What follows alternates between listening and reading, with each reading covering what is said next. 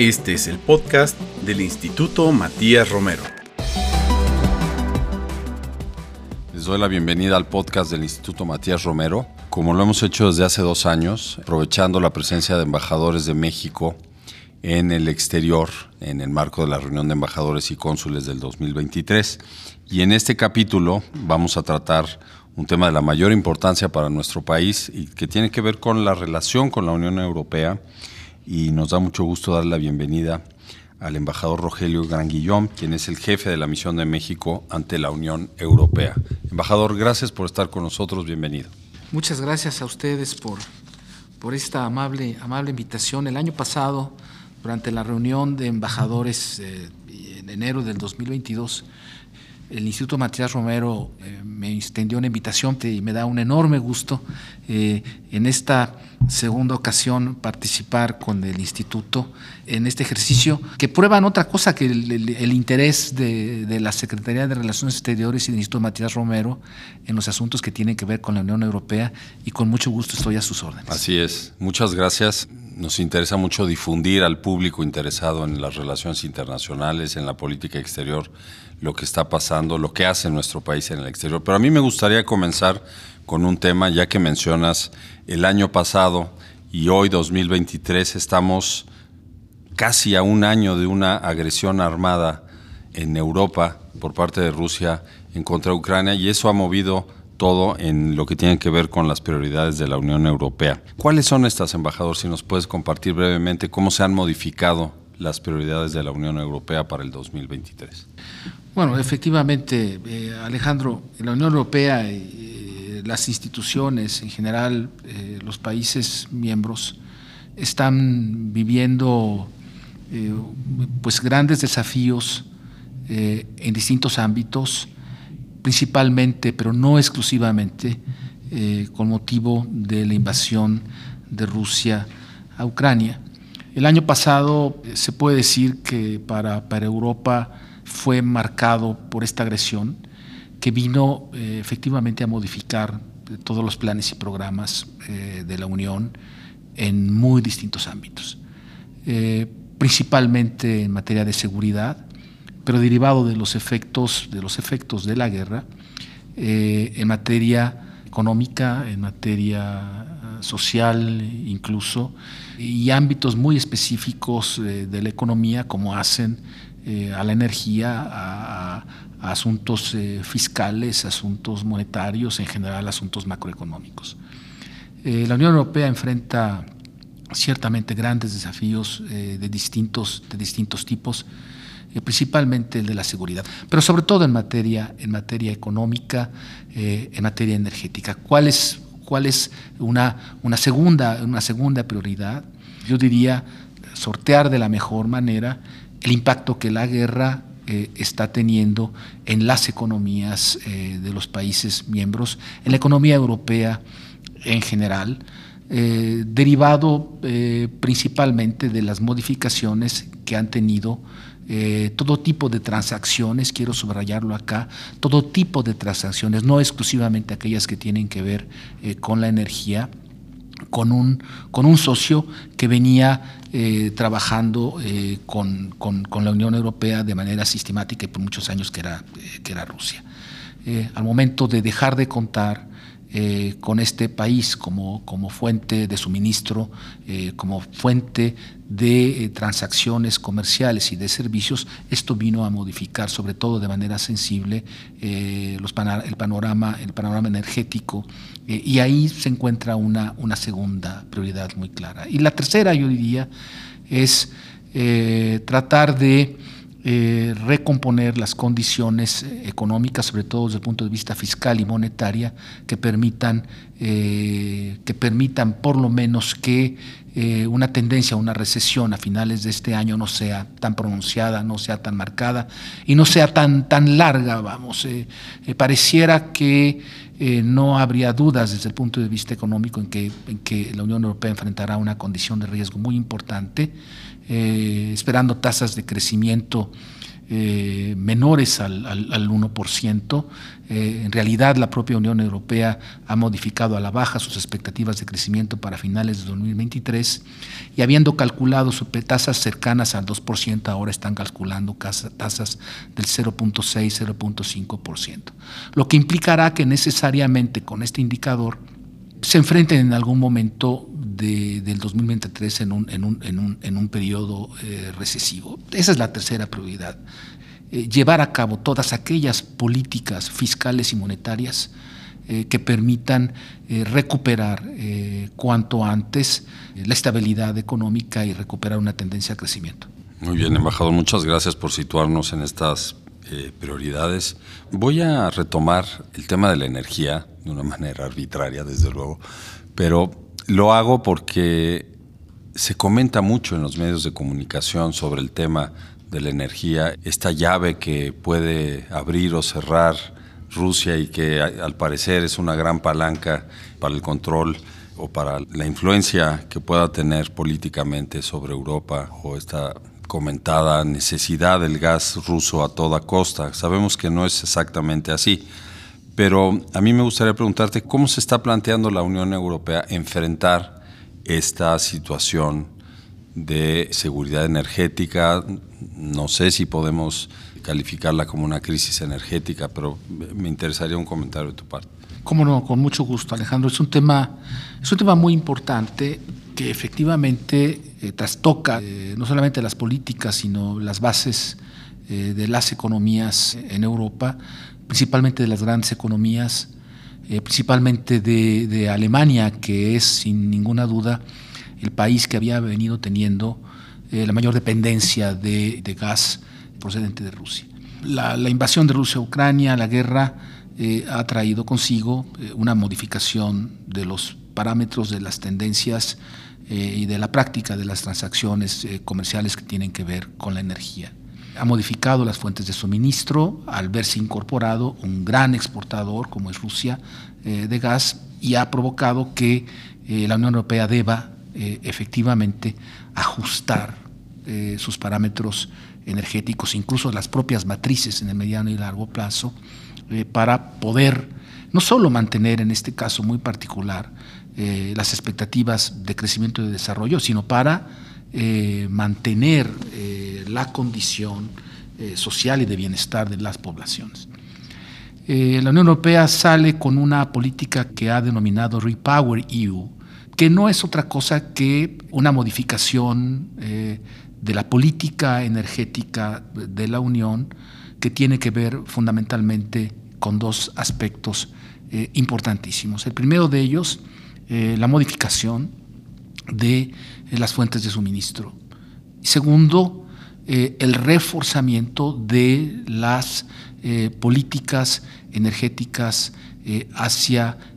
una tendencia más marcada, más enfática y más importante en términos generales, orientada hacia las energías renovables. Pareciera que sería sencillo suponer que los países miembros de la Unión Europea decidan, sin contar con el gas ruso, eh, recurrir a las fuentes que habían venido utilizando hasta hace 20, 25 años, y no es en realidad una tendencia general y no es el caso de ninguna manera. Por el contrario, hay un, hay un reforzamiento, por un lado, de la política de la Unión Europea hacia las energías renovables, y es que el año pasado la Unión asume el compromiso de elevar hasta el 45% de la matriz energética de la Unión hacia fuentes de energías renovables. ¿Esto qué implica? Inversiones superiores a los 200 mil millones de dólares en un muy corto plazo, que en sí mismo representa un, un, desafío, un desafío muy importante. Y segundo, lo que decía yo al principio, buscar nuevas fuentes, eh, nuevos mercados en donde eh, abastecerse de gas, principalmente, pero no, pero no exclusivamente. Esta condición ha derivado en una modificación de las variables que hacen concretamente a la parte macroeconómica de la región, modificando las tendencias en los precios principalmente. El impacto de los precios del gas en general, de la energía, en el conjunto de las economías ha sido muy importante y efectivamente la Unión Europea está enfrentando grandes desafíos en materia de política monetaria que no son en realidad, acá hay que decirlo, exclusivamente ya correspondientes eh, a la región.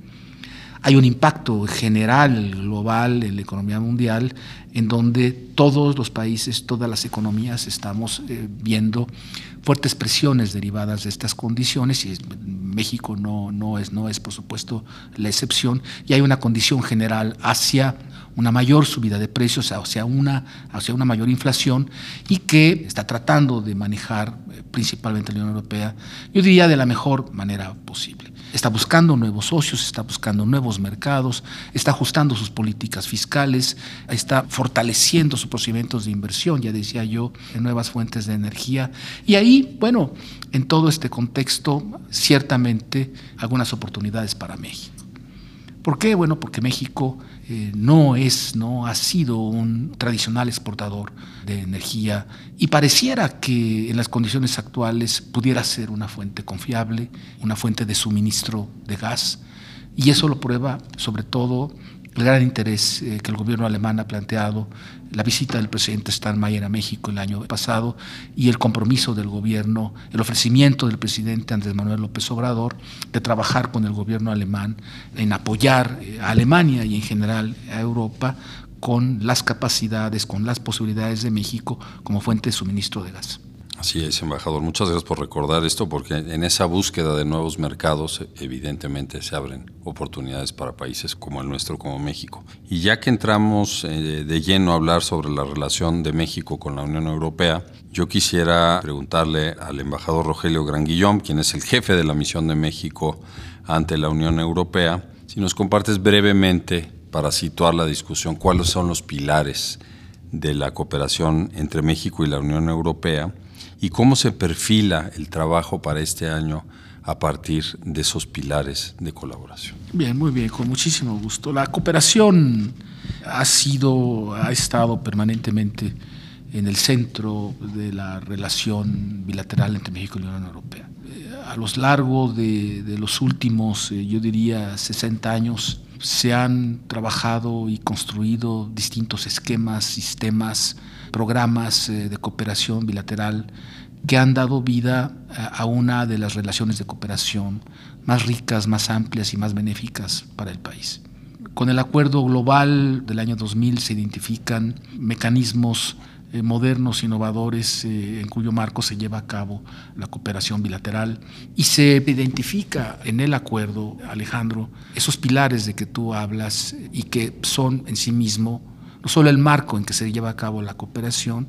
sino el instrumento de promoción de la misma. Tenemos en el marco del acuerdo del 2000 en vigor un par de fondos, dos fondos de cooperación, uno para cooperación técnica de manera general, otro para cooperación científica y tecnológica y otra ventanilla con la que trabajamos México y la Unión Europea en áreas temáticas específicas en donde puede, se pueden identificar, por ejemplo, medio ambiente o aspectos de seguridad. Yo diría que el pilar central de la cooperación entre México y la Unión Europea es el Fondo Conjunto, que está inscrito dentro de las políticas de la Agencia Mexicana para la Cooperación Internacional para el Desarrollo, la MEXID, y que es administrado y operado por la MEXID. Con él se promueven y en él se inscriben los proyectos de cooperación bilateral que tenemos en marcha. Yo diría, para mencionar uno importante en términos de lo que significa hoy en día y lo que representará para el futuro de la relación de cooperación, un proyecto que estará siendo aprobado en la próxima reunión del Fondo Conjunto México-Unión Europea, a celebrarse el 26 de enero y que tiene que ver con el fortalecimiento de las capacidades en México para la investigación, producción y comercialización de vacunas. Eh, con este proyecto, eh, México y la Unión Europea dan un salto cualitativo en materia de proyectos de cooperación eh, en dos dimensiones. Primero, ubicando un proyecto de gran envergadura con una vinculación estrechísima a la propia sociedad mexicana y en beneficio de la sociedad mexicana, poniendo como centro del proyecto el sector salud. Y el segundo, incorporando modalidades de cooperación financiera modernas, novedosas, en las que en las segundas o terceras etapas que tiene previsto eh, el proyecto pudieran comenzarse a movilizar recursos de capital, eh, no solamente en materia financiera, sino capital en términos, en términos de inversión, para el fortalecimiento de la producción de las capacidades mexicanas en materia de vacunas. Pues qué interesante eh, constatar que con base en el acuerdo del año 2000, la relación entre México y la Unión Europea da este tipo de frutos, ¿no? Como el ejemplo que nos acaba de dar el embajador sobre las vacunas. Y esto, pues es importantísimo tenerlo en cuenta porque gran parte de la discusión hoy en día en torno a la relación se centra en la renovación de ese acuerdo o en la modernización de ese acuerdo, pues que durante un par de años ha estado pendiente de formalizarse para pues darle vida a un nuevo entendimiento, un entendimiento modernizado diría yo, no es necesariamente nuevo. Y sobre ese punto, embajador Gran Guillón, quisiera preguntar, ¿cuáles son los pasos que en el 2023 tienen que darse para que estos dos socios se acerquen y formalicen ese acuerdo que, dicho sea de paso, está negociado ya desde hace algunos años? ¿Y qué perspectivas hay para la firma del acuerdo durante el 2023? Con mucho gusto, sí. Efectivamente, hace un poquito más de, de seis años, el Gobierno de México y la Unión Europea coincidimos en la necesidad de actualizar aquel acuerdo del 2000 a las nuevas condiciones políticas, económicas, globales, regionales, pero sobre todo a la nueva ambición que nos habíamos planteado México y la Unión Europea de avanzar a etapas superiores de relación, no exclusivamente económicas, no exclusivamente comerciales. Y decidimos trabajar sobre el acuerdo del 2000 que teníamos para modernizarlo, para actualizar sus normas eh, para actualizar eh, su ámbito de aplicación y para actualizar eh, procedimientos tanto de diálogo político como estrictamente temas que hacen al comercio y a la inversión. Fue una negociación larga, compleja, que involucra muy distintos ámbitos porque estamos hablando de un acuerdo también igual del 2000 de carácter global que en sí mismo incluye un acuerdo de libre comercio. El acuerdo se terminó de negociar hace un poco más de dos años, dando por concluida, por cerrada la negociación formalmente y dando paso a un procedimiento que se sigue en todos los tratados internacionales eh, y de una manera muy cuidadosa, de una manera muy detallada, en acuerdos tan amplios, tan complejos, tan completos como este, eh, a una revisión jurídica del acuerdo, que es la etapa formalmente en la que nos encontramos en este momento. Al cierre de la negociación eh, hemos dado paso a un procedimiento que en inglés se llama legal scrubbing, que no es otra cosa que la revisión eh, jurídica de los textos, que es un trabajo que hacen eh, los abogados de las dos partes de una manera, repito, cuidadosa y detallada. ¿Qué se hace aquí? Revisar que efectivamente el acuerdo en sí mismo eh, tenga una redacción eh, clara desde el punto de vista jurídico, que sea compatible en sí mismo entre los distintos capítulos, incluso artículos eh, que contiene, y que efectivamente responda a las condiciones jurídicas internas de las partes. Es la etapa en la que estamos.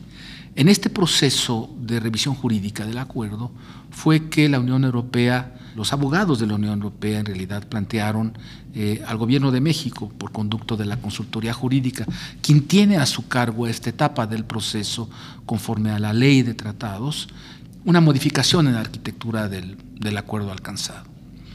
en algún momento la Unión Europea planteó dividir el acuerdo en tres partes para hacer posible eh, una ratificación más sencilla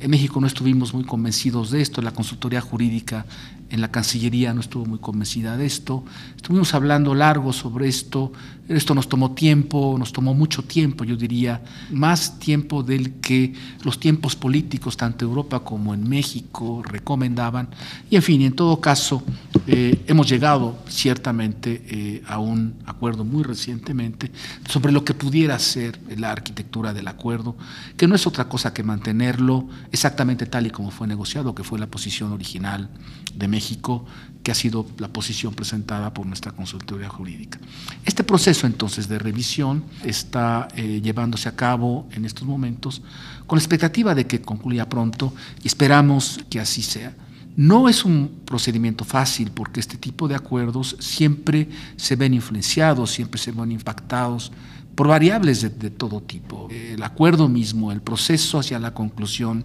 del acuerdo global modernizado,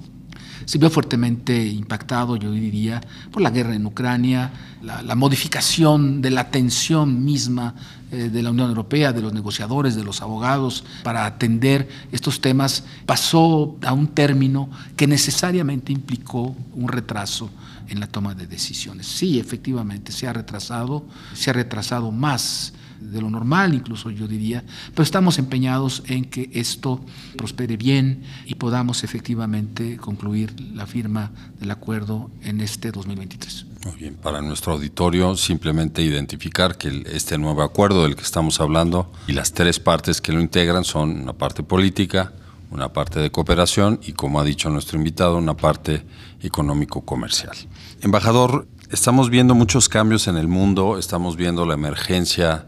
de potencias en Asia, marcadamente China. Estamos viendo un acercamiento, un reacercamiento de México a América Latina y tenemos una realidad que nuestros principales socios económicos y gran parte de la agenda que domina la política exterior de México está en Norteamérica, por muchas razones. ¿Por qué sigue siendo valioso tener como aliada a la Unión Europea, que durante muchos años ha sido, como tú lo has subrayado, pues un aliado clave para México en eh, el trabajo político, diplomático, podríamos ampliarlo al cultural, científico. ¿Es válido este acercamiento todavía con Europa o tenemos en esa lógica de diversificación voltear a otros lados, embajador? Bueno, muchas gracias, Alejandro. Yo creo que es una pregunta muy importante, me parece a mí, cuya respuesta debiéramos construirla entre todos, sobre todo entre todos quienes trabajamos eh, en esta casa, en la Secretaría de Relaciones Exteriores. Yo soy un convencido de que en las relaciones internacionales, yo creo que nunca ha habido una relación bilateral que en sí misma sea capaz de crecer, eh, de modernizarse, sin la participación, sin el involucramiento de otras relaciones bilaterales. Pero yo creo que nunca ha sido así, pero hoy más que nunca, hoy en este momento, en este minuto, es evidente que una relación bilateral, por muy importante que sea el socio, la contraparte, en este caso, por ejemplo, eh, Estados Unidos, no puede evitar la necesidad, así lo veo yo, la necesidad de involucrarse, beneficiarse, participar de otro conjunto de relaciones bilaterales.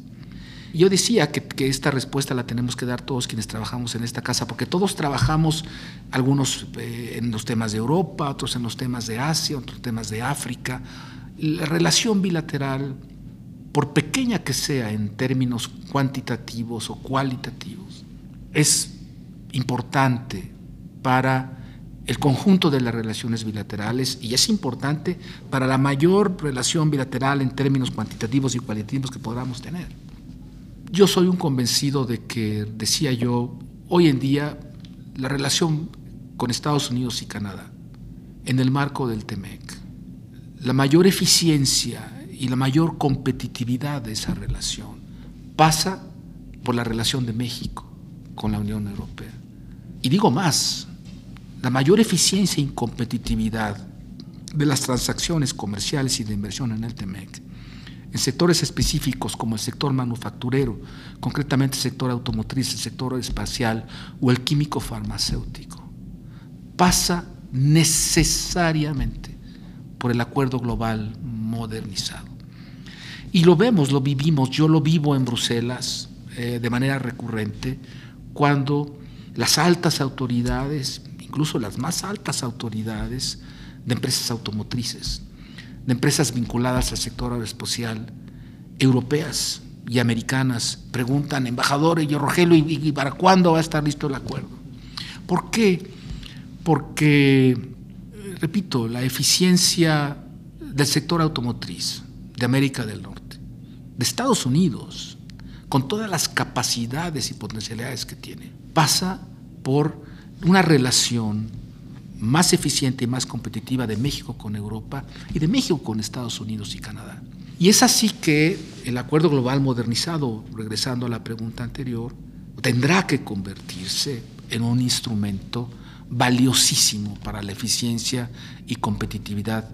Yo diría en general de todas las industrias, pero de manera muy particular sectores manufactureros específicos en la industria de América del Norte, repito, como el sector automotriz, el sector farmacéutico, el sector eléctrico, electrónico, en fin. Hace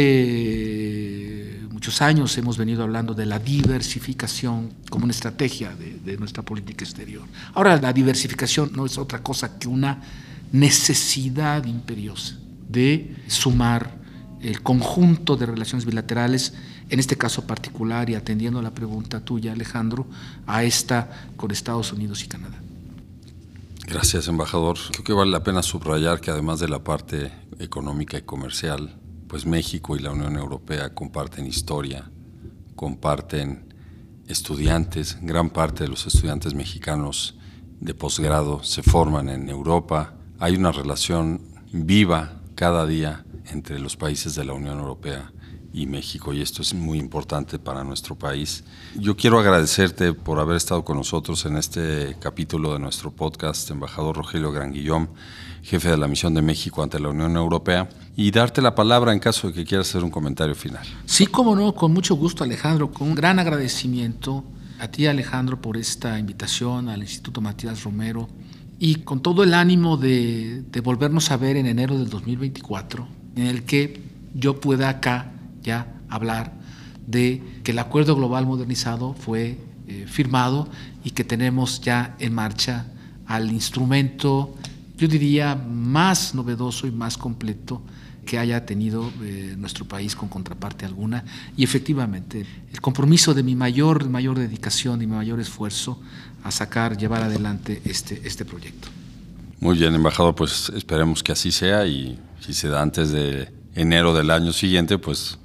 vamos a Bruselas a que nos compartas tus impresiones. Bueno, muchísimas gracias. Le damos las gracias a nuestro auditorio y nos escuchamos en el próximo capítulo de nuestro podcast. Hasta pronto. Puedes consultar el resto de los podcasts y MR en Spotify, Apple Podcast y SoundCloud, así como en el sitio web del Instituto Matías Romero. Este podcast es una producción de la Dirección de Difusión del Instituto Matías Romero.